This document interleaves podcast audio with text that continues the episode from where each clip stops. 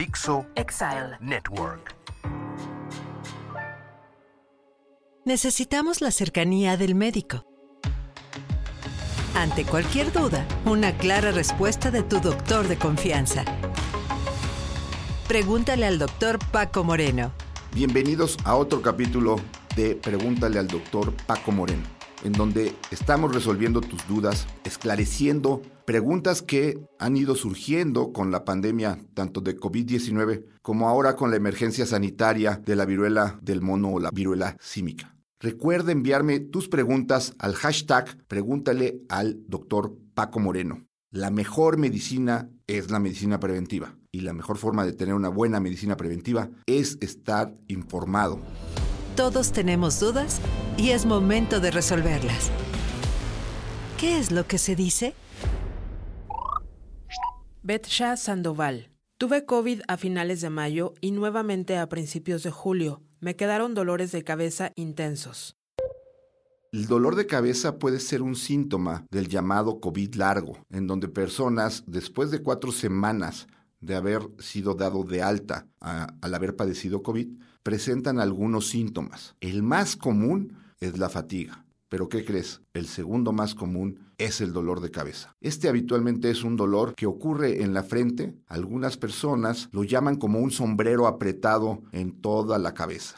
Si esto está ocurriendo, seguramente se irá pasando con el tiempo. Si el dolor es muy intenso o se asocia a alguna alteración en tu movimiento, en el pensar, en tu vista, en alguna otra parte de tu cuerpo, lo mejor es que acudas con un neurólogo y te haga una evaluación completa. Pero sí, el dolor de cabeza es uno de los síntomas del COVID largo. Luciérnaga. ¿En qué momento empieza a contagiar una persona con COVID? ¿Puede contagiar desde antes de presentar síntomas? Una persona que está contagiada puede presentar síntomas en el cuarto o quinto día después del contacto. Pero lo que es importante es saber que la persona puede contagiar aun cuando no haya desarrollado los síntomas. Esto lo llamamos presintomático. Y además sabemos que hay personas que nunca desarrollan síntomas y cursan este famoso COVID asintomático. De ahí la importancia de realizarnos pruebas cuando sabemos que estuvimos en contacto o en un sitio en donde una persona estaba infectada con COVID.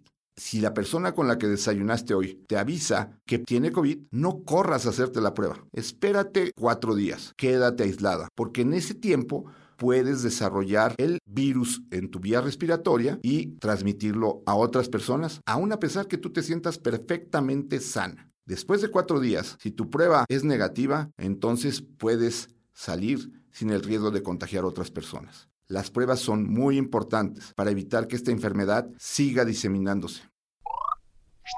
Citlali Reds. Con viruela símica. ¿Cómo manejar la ropa sucia en una lavandería común?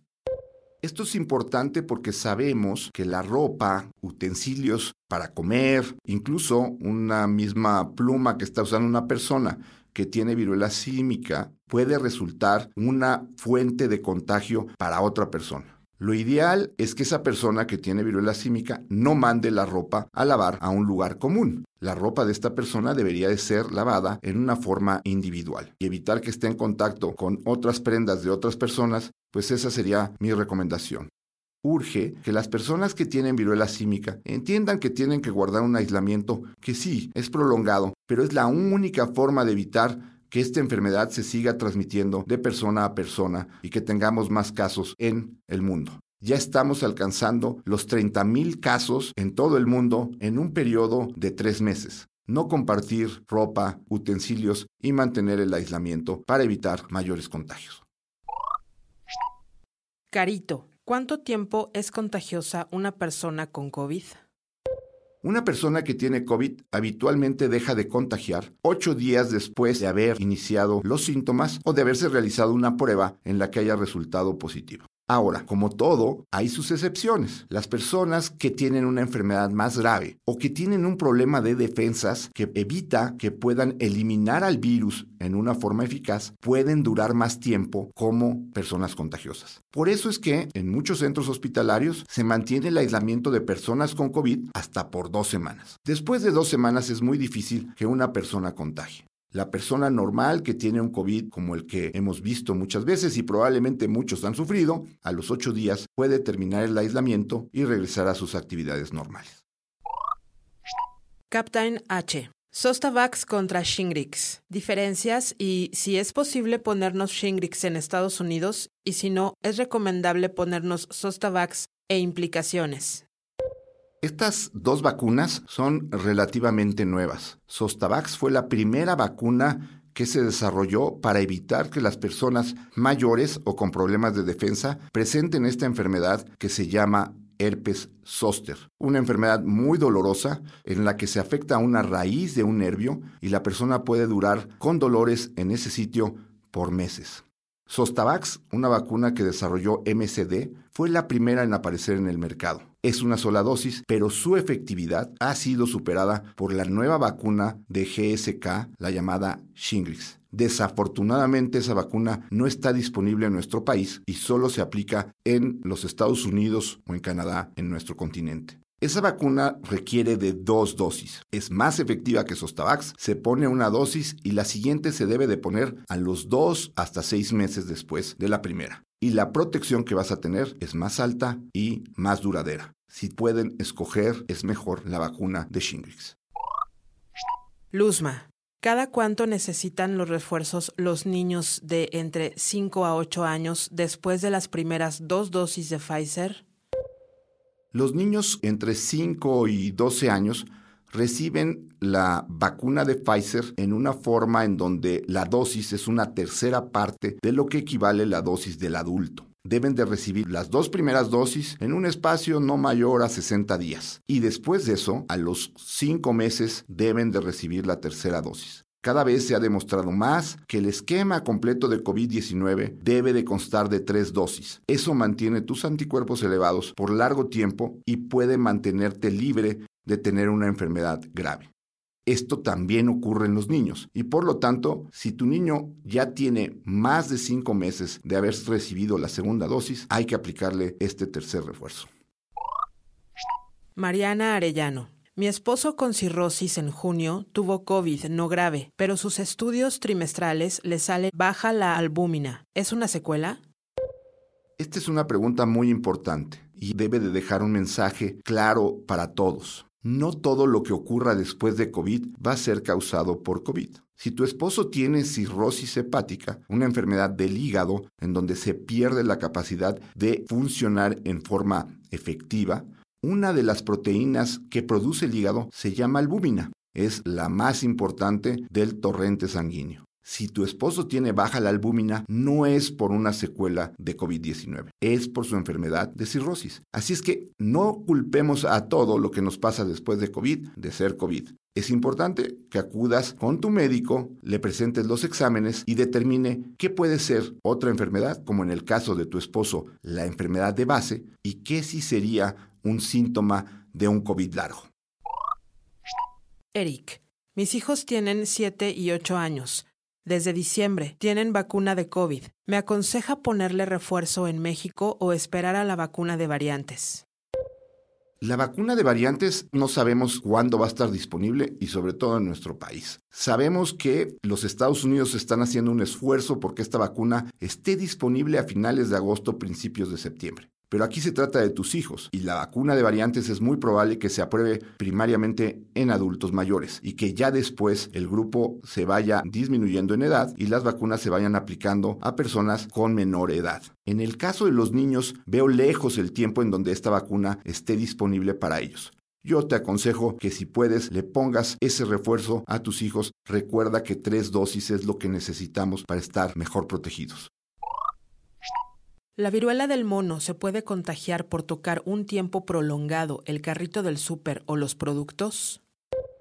Acuérdense que no hay absolutos y si tú me dices pudiera ocurrir, sí, pero entonces ese carrito debe haber sido manejado por una persona que tiene viruela símica, que no debería de estar en el súper. Segundo, que no hubiera una buena limpieza de ese carrito. Y tercero, que tú no tengas o mantengas una buena higiene de tus manos. No hay que vivir alarmados en el que cualquier superficie que toques va a resultar contagiado. Hay que tratar de que las personas que están infectadas mantengan su aislamiento y hay que llevar una higiene de manos adecuada, no exagerada. Tampoco hay que caer en el alarmismo de que cualquier superficie puede ser una amenaza para que resultes contagiado. Elizabeth Puente. ¿Qué riesgo podemos tener en un evento de comida, más de 60 personas en espacio abierto? El espacio abierto ayuda a que haya una adecuada ventilación, pero igual depende del tipo de fiesta. Si en la fiesta a los 15 minutos con un poquito de alcohol empieza a perderse el cubrebocas, la distancia, pues puede resultar que a pesar de que sea un sitio abierto, con la persona con la que estés platicando te contagie por un contacto estrecho. Hay que tratar de mantener las medidas que ya sabemos durante la mayor parte del tiempo. Sí, una fiesta pequeña, 60 personas, en un espacio abierto, con cubrebocas la mayor parte del tiempo, puede ser una fiesta en la que nadie resulte infectado. Recuerden que mientras más exposición, mayor riesgo. Carmen Carde Courta. Si solo un día tuve 38 de temperatura, dolor de cuerpo, anginas, cansancio, ¿pudo ser COVID? Sí, claro que pudo ser COVID. Muchas personas tienen síntomas 24 o 48 horas y después de eso quedan, pues, digamos, prácticamente normal. Acuérdense que hay personas que son asintomáticas durante toda la enfermedad. Así es que lo mejor es, si tienes síntomas, uno, aíslate, no estés en contacto con otras personas. Y dos, asegúrate que no tienes COVID para no contagiar a alguien que no tenga la suerte que tú tuviste de tener una enfermedad de 24 horas y que pudiera tener una enfermedad más grave que incluso lo llevara al hospital. Y como ya sabemos, en esta pandemia han fallecido muchos individuos. La mejor manera de cuidar a los demás es que sepas qué está pasando contigo, si estás infectado, si tienes COVID, si tienes otra infección. Por eso es importante hacerte una prueba y estar seguros en estos momentos con esta quinta ola de que no tienes COVID para no estar contagiando a más mexicanos. Los cuidados y prevención están en tus manos. Acércate a tu doctor de confianza e infórmate. ¿Qué es lo que tienes que saber? Me dio mucho gusto recibir estas preguntas tan interesantes en este podcast. Quiero que te lleves tres mensajes a casa. Hablamos ya de un par de casos de COVID largo. Son secuelas que pueden presentarse después de COVID. Si tú tuviste COVID y tienes algún síntoma cuatro semanas después de haberlo padecido, es importante que te cheques y estar seguro de que no tienes COVID largo. Es muy importante que ante el aumento de casos de viruela símica no entremos en un alarmismo en que toda superficie nos va a provocar que resultemos contagiados. Hay que mantener una higiene adecuada y hay que mantener los cuidados y la información en forma precisa. No existe una forma de estar 100% seguro de que podamos estar protegidos contra COVID. Si haces reuniones en casa, pues que estén ventiladas, que tengan cubrebocas y que mantengan distancia. Mientras menos individuos hay en la reunión, mejor.